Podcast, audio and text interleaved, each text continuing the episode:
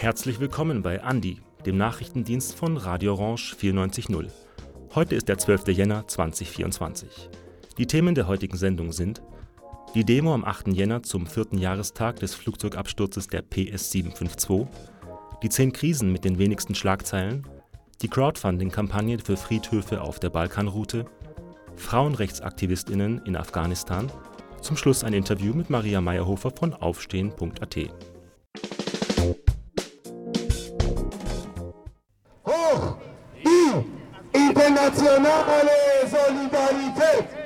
Hoch die internationale Solidarität! Am 8. Jänner 2024 versammelten sich Demonstrierende vor der Staatsoper in Wien, um an den vierten Jahrestag des beabsichtigten Flugzeugabsturzes der PS 752 zu erinnern.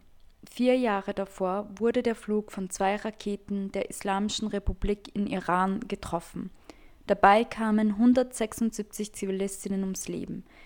Der Ukraine International Airlines Flug 752 sollte an diesem Tag von Teheran nach Kiew fliegen. Wir waren bei der Demo vor Ort, um uns das Anliegen der Demonstrierenden anzuhören. Die heutige Demonstration soll an den Flugzeugabsturz der Maschine PS752 erinnern, die am 8. Jänner 2020 willkürlich von der islamischen Regierung der Republik Iran geschossen wurde. Es war ein Passagierflugzeug mit 176 Insassen, davon 16 Kinder und ein Ungeborenes. Und die Demo heute soll an den Jahrestag dieser Katastrophe erinnern. Drei Jahre nach dem Abschuss des Flugs PS 752 wurde ein Kommandeur zu zehn Jahren Haft und neun weitere Militärs zu Freiheitsstrafen zwischen ein bis drei Jahren verurteilt. Den hinterbliebenen Familien und Angehörigen wurde ein Schmerzensgeld von 150.000 Dollar zugesagt. Inwiefern finden Sie diese Strafe gerechtfertigt? Ich finde die Strafen gut, aber bei weitem nicht gerechtfertigt. 150.000 Dollar sind ein Witz, ein Schlag ins Gesicht der Hinterbliebenen. Vor allem möchten die Hinterbliebenen wissen, was in diesen drei Minuten des Absturzes passiert ist. Es ist bis heute keine Blackbox aufgetaucht. Die Islamische Republik vertuscht alles, soweit wie es möglich ist, was mit diesem Fall zu tun hat. Die Familien wollen mehr als jedes Geld, mehr als jede Strafe für irgendwelche Kommandeuren. Wollen sie natürlich Antworten auf ihre Fragen, die seit vier Jahren in ihren Herzen brennen können. Mayhan Mostert haben wir befragt. Er ist Aktivist und setzt sich für geflüchtete Menschen aus dem Iran ein. Uh, there are two groups of PS 752 flights, yeah. the families. There are two groups. Just a small groups accepted this penalty. Most of them, as I know, as I'm in touch with them every day, I talk to them. They didn't accept that because they are not looking for the money. They are looking for the actually the rights, the truth, what happened on that night. And to be honest, in the last four years, Islamic Republic just they made some shows that they didn't do anything.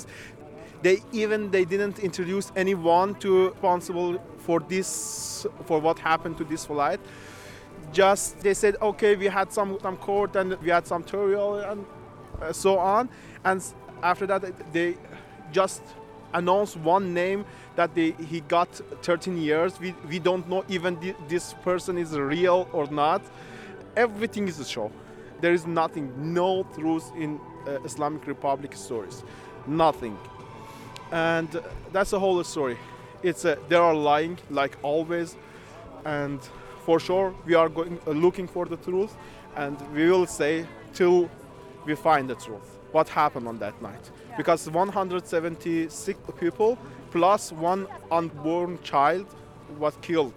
And it's not a just mistake. Wieso ist es wichtig, dass wir uns heute hier versammeln und uns an den Jahrestag dieser Tat erinnern? We don't want to people forget what happened on that day. And we do it for every everything. During last last year, more than 700 people got executed in Iran for nothing. For nothing. Just got executed. They tortured the people on the street. They murdered lots of people. We are here for 176 people plus one onboard child and a lot of people. we don't forget them. Just, just to tell, we don't forget what happened. And actually, yesterday I was talking with one of the Austrian parliament member, and I told them it's not just about Iranian people. If just look at look to the last six months, what happened? 1,200 people got killed in Israel. More than 20,000 people got kill, killed, murdered in Gaza, in Lebanon, in Yemen, everywhere. And everything is because Islamic Republic wants to make chaos on the world. Because it's a way that they can be in the power. They, they're investing in the terrorism in the Europe, inside the Europe. And that's why we are here to tell the whole world who they are and they have it's not just our fight. We have to fight together. Welche Wirkung erhoffen Sie sich von dieser Demonstration? Bestenfalls, dass die österreichische Regierung und dann natürlich auch die Europäische Union darauf reagiert, auf die Arbeit, die wir jetzt äh, vermehrt seit eineinhalb Jahren betreiben, seit dem Tod von Mahsa, dass sie endlich Zeichen setzt und mit diesen Handlangern keine Geschäfte mehr eingeht.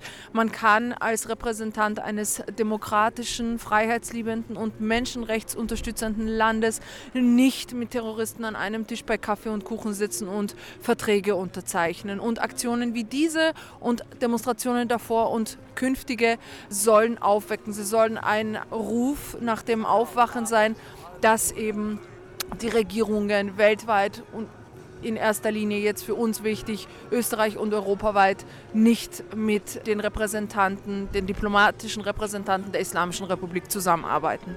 Das war ein Beitrag von Hayley Krüger und Dilan Aslan. Landminen aus dem Bürgerkrieg und Nahrungsmangel in Angola, Seuchen und Hunger in Simbabwe, bewaffnete Konflikte in der Zentralafrikanischen Republik. Der mittlerweile achte Breaking the Silence Report blickt auf die vergessenen humanitären Krisen des abgelaufenen Jahres 2023 zurück. Von Jänner bis September haben die MitarbeiterInnen der Hilfsorganisation CARE fünf Millionen Online-Artikel in fünf Sprachen ausgewertet. Sie durchforsteten das Internet nach Berichten über Länder, in denen mindestens eine Million Menschen von Konflikten, Kriegen oder Naturkatastrophen betroffen sind. Das Ergebnis ist eine Liste der zehn humanitären Krisen, die im vergangenen Jahr keine Schlagzeilen machten. Wie schon in den Jahren davor haben die von der Weltöffentlichkeit unbeachteten humanitären Katastrophen eines gemeinsam, berichtet David Mutua, der bei CARE für Kommunikation im östlichen, zentralen und südlichen Afrika zuständig ist. Coincidentally, this time around, again for the second year in a row, all the crises were in Africa, all the 10 crises, with some appearing twice, like Angola, which led last year, and Central African Republic, which has been on the list for the last almost um, eight years for all the editions of the report. When combined all together, the articles contributed only about 77,000 of the online reports against a backdrop of 273,000 articles that covered the Barbie movie. Or when we look at the iPhone 15 launch, which had over 200, um, 273,000 articles also. Woran liegt es, dass alleine zum Launch des neuen iPhones mehr als dreimal so viele Artikel wie über zehn humanitäre Krisen zusammen mit über 30 Millionen Betroffenen erschienen sind? Care Österreich Geschäftsführerin Andrea Barstorff-Hager sieht einen wichtigen Grund dafür in der langen Dauer der Krisen. All humanitarian crises that are underreported are again happening in countries of the African continent. Those crises, they have one thing in common. They are chronic and long lasting. They lack certain news factors that drive media coverage. Our focus as human beings is always on what is new. This is a normal phenomena. We tend to, we have the tendency, we tend to follow what is reported. But that doesn't mean that the other crises aren't out there and can be simply forgotten. Gewalt, Vertreibung und Hunger in Burkina Faso, Flucht und Hunger in Burundi, Armut und hohe Müttersterblichkeit in Uganda – Berichterstattung und Aufmerksamkeit sind kein Selbstzweck. Ein Bewusstsein für Krisen in der globalen Öffentlichkeit trägt zur Unterstützung der Betroffenen bei. More public attention, often, not always, brings more financial resources. Media coverage is not the only factor, but it is a very important one when it comes to leveraging funding for, emergency aid and putting also pressure on policymakers to help people in need. The amount of reporting on crises has an impact. We know that, be it on private or also on institutional funding. Therefore, it is really important that we highlight at least once a year the so-called forgotten crises. Ein immer weiter wachsender Faktor ist die Klimakatastrophe. Gerade im Senegal, in Kamerun, in Mauretanien und in Sambia sorgt der Klimawandel für humanitäre Krisen. Dibmala Mala ist als globale humanitäre Direktorin bei CARE sowohl mit den Krisenherden als auch mit der Berichterstattung über sie bestens vertraut. Climate crisis is a humanitarian crisis. The combination of conflict and climate makes it even harder. Now, what does it do to people? Well, first of all, climate change does not play fair and it affects people more who are living in the lower income countries. Um, it fuels hunger. It makes water problems even worse, water being even more scarce. It drives people out of their homes. It uh, disturbs people's livelihoods, often limiting the options that they have. Der gesamte Breaking the Silence Report kann auf der Website care.at auf Englisch oder Deutsch heruntergeladen werden. Dieser Beitrag wurde gestaltet von Stefan Resch. Das Crowdfunding-Projekt Menschenwürde für alle. Zwei Friedhöfe für unbekannte Geflüchtete auf der Balkanroute. Hintergrund: Im Jahr 2015 reisten nach Angaben der EU-Grenzschutzagentur Frontex über 760.000 Vertriebene auf der Balkanroute nach Zentraleuropa. Viele Menschen verlieren auf der Flucht ihr Leben und werden verzweifelt von ihren Familien gesucht. Auf einer der tödlichsten Fluchtrouten der Welt herrschen menschenunwürdige Verhältnisse, systematische Folter, Unrecht und Diskriminierungen. Hier in Österreich und Europa trägt die Politik bei und trifft Entscheidungen, die tausenden Menschen an den EU-Außengrenzen jährlich das Leben kostet. Das Crowdfunding-Projekt Menschenwürde für alle der NGO SOS Balkanroute schafft mit 41 neuen Grabsteinen auf zwei Friedhöfen an den EU-Außengrenzen einen Ort der Erinnerung und Trauer für die Opfer. Die Friedhöfe befinden sich an der serbisch-ungarischen Grenze, wo unbekannte Schutzsuchende bereits begraben wurden. Damit entstehen Orte des Gedenkens und des Friedens für die Familien der Verstorbenen. Bei den Namenlosen handelt es sich um Menschen, die im Grenzfluss Drina zwischen Bosnien und Serbien ertrunken sind und nicht den Weg nach Europa geschafft haben die SOS-Balkanroute wird regelmäßig von Angehörigen von Vermissten kontaktiert, die verzweifelt seit Tagen, Monaten oder Jahren ihre Kinder, Brüder, Schwestern und Freundinnen suchen, die auf der Flucht entlang der Balkanroute spurlos verschwunden sind. An den EU-Außengrenzen ist die Situation für geflüchtete Menschen desaströs. Ihnen wird regelmäßig das Recht auf Asyl verwehrt, sie werden an den Grenzen zurückgeschlagen, gefoltert, ihre letzten Habseligkeiten durch Grenzbeamtinnen beraubt und rassistisch beleidigt. Es mangelt an ausreichender Infrastruktur, Unterkünften, medizinischer Versorgung, Rechtsberatung sowie menschenwürdiger Behandlung. Rechtswidrige Pushbacks, Gewalt und Demütigungen von Geflüchteten entlang der Balkanroute sind nicht die Ausnahme, sondern der Alltag. Die SOS-Balkanroute war maßgeblich daran beteiligt, die österreichische und europäische Politik mit den Dokumentationen von Menschenrechtsverletzungen direkt zu konfrontieren die verstorbenen Schutzsuchenden sollen eine menschenwürdige letzte Ruhestätte erhalten und die Friedhöfe zu Orten des würdigen Gedenkens an die Opfer der Festung Europa werden. Am 20. Jänner 2024 werden gemeinsam mit zahlreichen Institutionen sowie der bosnischen und der serbischen Bevölkerung während einer interreligiösen Gedenkfeier die Grabsteine enthüllt. Es handelt sich um ein Crowdfunding-Projekt. Informationen dazu findet ihr auf der Website der österreichischen Crowdfunding-Plattform respekt.net. Dies war ein Beitrag von Konstantinos Laskaridis Seit der Machtergreifung der Taliban in Afghanistan im August 2021 leben afghanische Frauen unter einem durch und durch misogynen Regime, das ihnen sämtliche Menschen- und Bürgerrechte entzieht. Die de facto Behörden verbieten ihnen die Teilnahme an Politik und weiter noch generell am öffentlichen Leben. Das Recht auf freie Meinungsäußerung, Vereinigungsfreiheit oder friedliche Versammlung gibt es für sie nicht mehr. Trotzdem oder deshalb formten afghanische Frauen 2021 ihre eigene Protestbewegung, unter anderem das Spontaneous Movement of Afghan Women, und organisieren bis heute friedliche Demonstrationen in Kabul, Masar-e-Sharif, Herat und anderen Städten. Derartige Versammlungen sind massivsten Repressionen ausgesetzt. TeilnehmerInnen werden von zahlenmäßig weit überlegenen bewaffneten Taliban mindestens bedroht und belästigt. Mehrmals wurden sie auch nach Hause verfolgt, um dann dort, oftmals nachts, unter Gewaltanwendung verhaftet zu werden. Immer wieder wurden auch vor Ort berichtende JournalistInnen misshandelt. Ganz besonders im Fokus stehen natürlich die OrganisatorInnen derartiger Vereinigungen.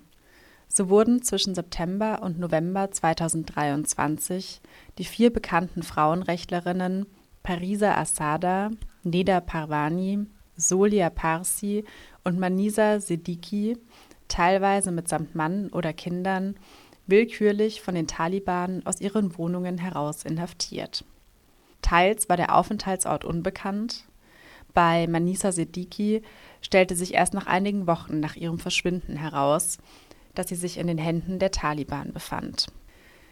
Laut Erkenntnissen von Amnesty International durften die Inhaftierten nicht von ihren Familien besucht werden und ihnen wurde sowohl Rechtsbeistand als auch medizinische Versorgung vorenthalten.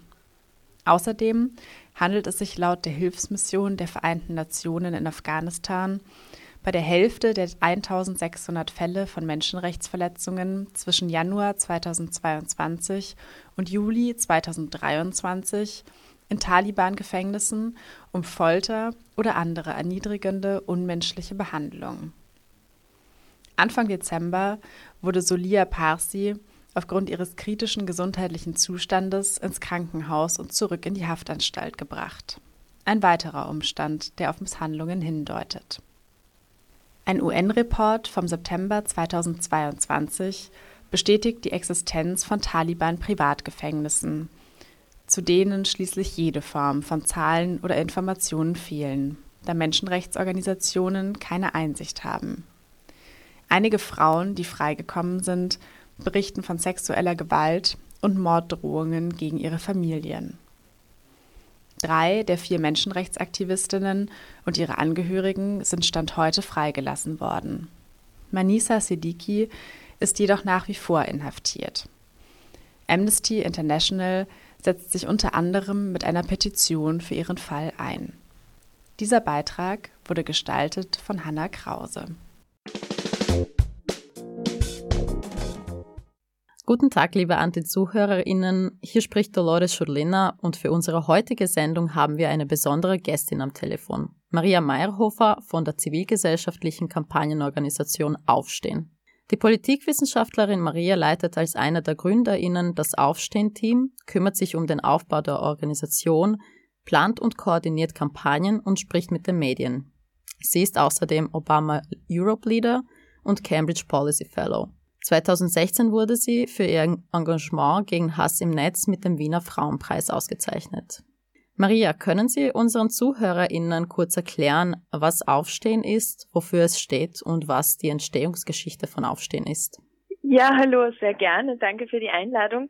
Aufstehen ist eine zivilgesellschaftliche Kampagnenorganisation. Das klingt jetzt vielleicht recht sperrig, aber grundsätzlich heißt zivilgesellschaftlich, dass das eine Organisation ist, die uns allen dient, die für uns alle da ist, wo wir alle mitmachen können. Also die Partizipation, die Teilhabe, die Teilnahme steht bei uns im Fokus.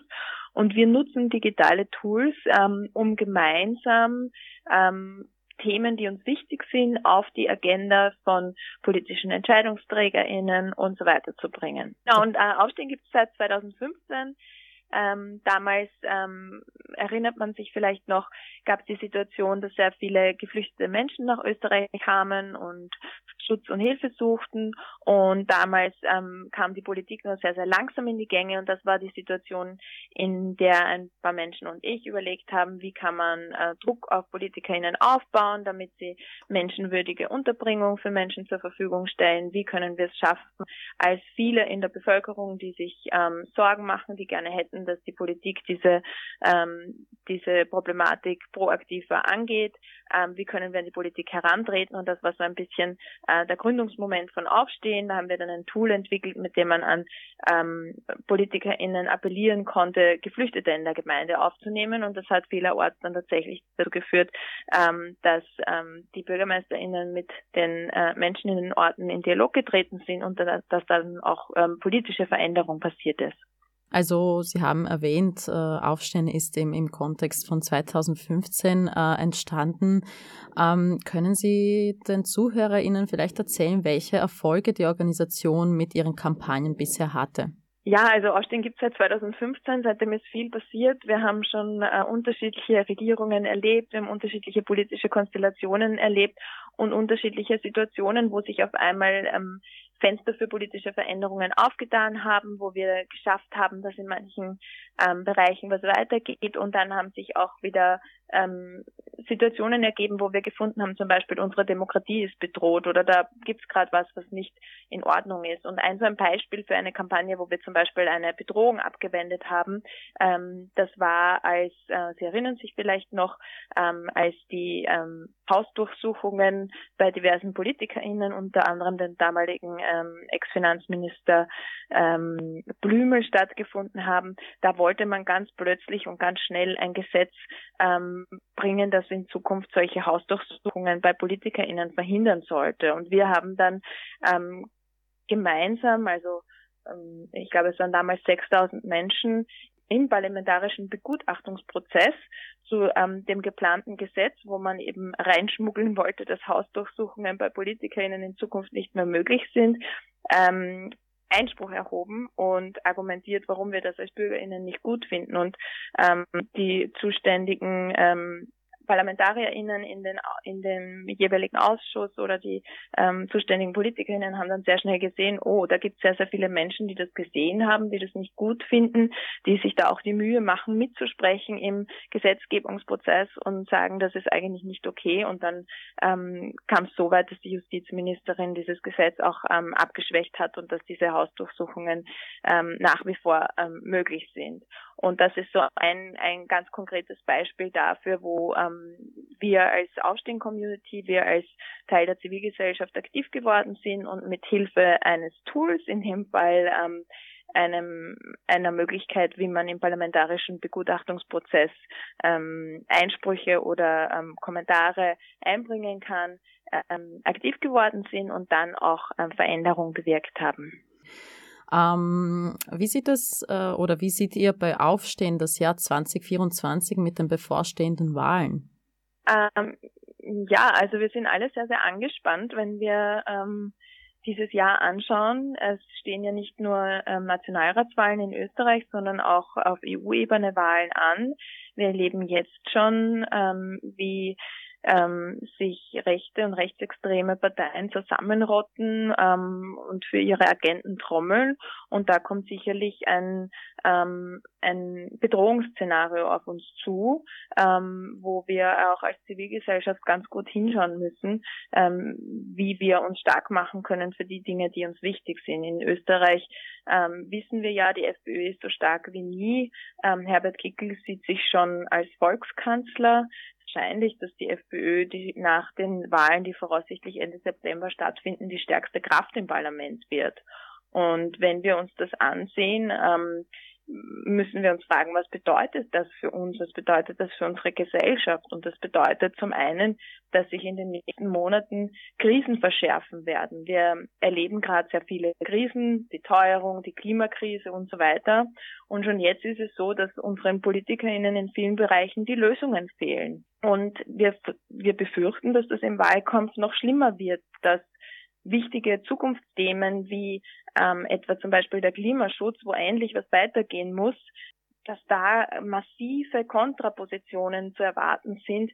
Ähm, schon jetzt ähm, sprechen ja äh, Rechte von der Klimahysterie und so weiter und versuchen jeder Bewegung für den Klimaschutz quasi Einhalt zu gebieten. Und das ist äh, sehr, sehr gefährlich, vor allem dann, wenn solche Positionen auch in äh, Regierungen kommen und sowohl in Österreich als auch ähm, auf europäischer Ebene diese Positionen ähm, quasi ähm, weiter vorangetrieben werden und dann äh, Lösungen für diese Krisen immer in weitere Ferne äh, rutschen.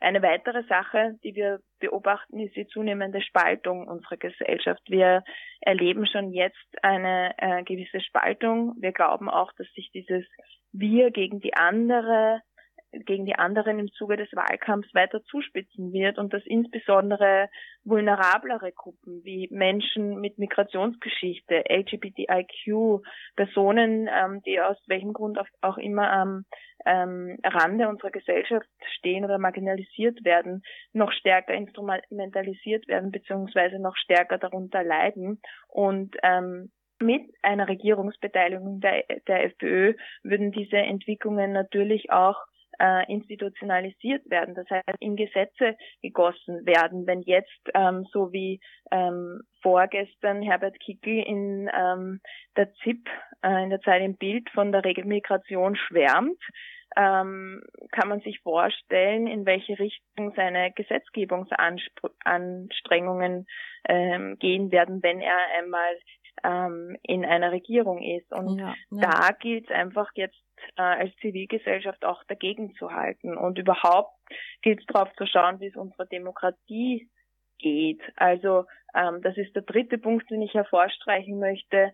Ähm, wir erwarten, dass im nächsten, in den nächsten Monaten ähm, demokratische Errungenschaften wie eben zum Beispiel äh, die Genfer Flüchtlingskonvention, aber auch zum Beispiel rechtsstaatliche Normen immer wieder in Frage gestellt werden, dass ähm, Protest kriminalisiert wird, dass ähm, NGOs gebasht werden ähm, und dass ähm, Medien zum Beispiel angegriffen werden. Und natürlich ist auch da die Befürchtung da, wenn ähm, rechte, rechtsextreme Parteien in Regierungsfunktionen kommen, dass dann einfach ähm, diese Gefahren äh, noch viel realer sind und dann auch wirklich in unseren demokratischen Institutionen sich manifestieren quasi. Genau. genau. Und wenn ich da kurz auch nachhaken darf, äh, wir sehen auch gerade, nachdem die äh, Rechercheplattform Korrektiv gestern die Informationen über die Treffen von der rechtsextremen Politikern, Neonazis und potenziellen Geldgebern in Deutschland aufgedeckt hat, äh, wo rassistische und menschenfeindliche Pläne für die Verdrängung von Menschen mit Migrationsgeschichte gemacht wurden, ähm, also was, was denken Sie, was kann die Zivilgesellschaft tun, um einen Rechtsruck zu verhindern? Ja, ich glaube, es ist sehr, sehr wichtig, dass wir ähm, genau bei diesen Tendenzen, die wir jetzt schon beobachten können, ansetzen, dass wir ähm, einerseits ganz klar sagen, dass wir uns erwarten, dass unsere PolitikerInnen mit Plänen, mit konstruktiven Herangehensweisen ähm, die Krisen, die wir erleben, die uns beschäftigen in der Gesellschaft auch angehen. Ich glaube, das ist ein ganz wichtiger Punkt. Und wenn das gelingt, glaubhaft zu vermitteln äh, von anderen Parteien, dann wird auch der Zustrom ähm, bei den Rechten, die vermeintlich leichte Lösungen für diese Krisen anbieten, geringer sein.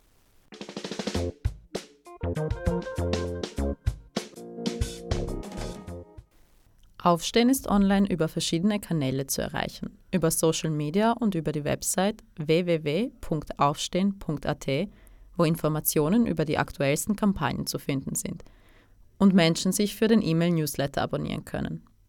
Liebe ZuhörerInnen, das war's für heute. Unsere Sendung gibt es wie immer auf cba.media zum Nachhören. Habt ein schönes Wochenende und bis zum nächsten Freitag.